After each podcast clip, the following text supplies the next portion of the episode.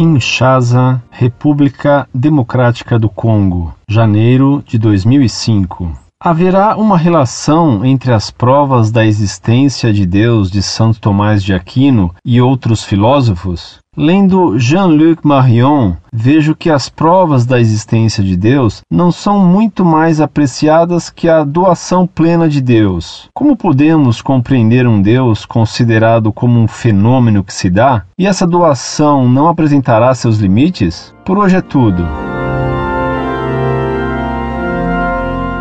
Prezado, salve Maria. As provas da existência de Deus de Aristóteles e de São Tomás de Aquino são absolutamente cogentes. De tal modo, elas são conclusivas e verdadeiras que a Igreja Católica, no Concílio Vaticano I de 1870, declarou que ficam excomungados os que negam ou as dizem insuficientes. É claro que os filósofos modernos, que não aceitam a verdade objetiva e nem que o homem possa conhecer a realidade, tem que negar essas provas da existência de um Deus Criador. Os filósofos modernos, normalmente, são ateus, panteístas, gnósticos e naturalistas, e por isso mesmo não querem que exista um Deus Criador do universo e transcendente a ele. Dizer que Deus é um fenômeno que se dá é uma frase suspeita de misticismo gnóstico. Maurice Zundel diz isso e ele afirma que o homem é Deus, que Deus é imanente ao homem e ao universo, além de outras loucuras e heresias. Logo mais farei um trabalho estudando a obra desse gnóstico,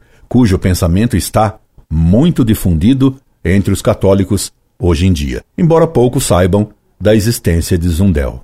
Incorde Jesus Semper, Orlando Fedeli.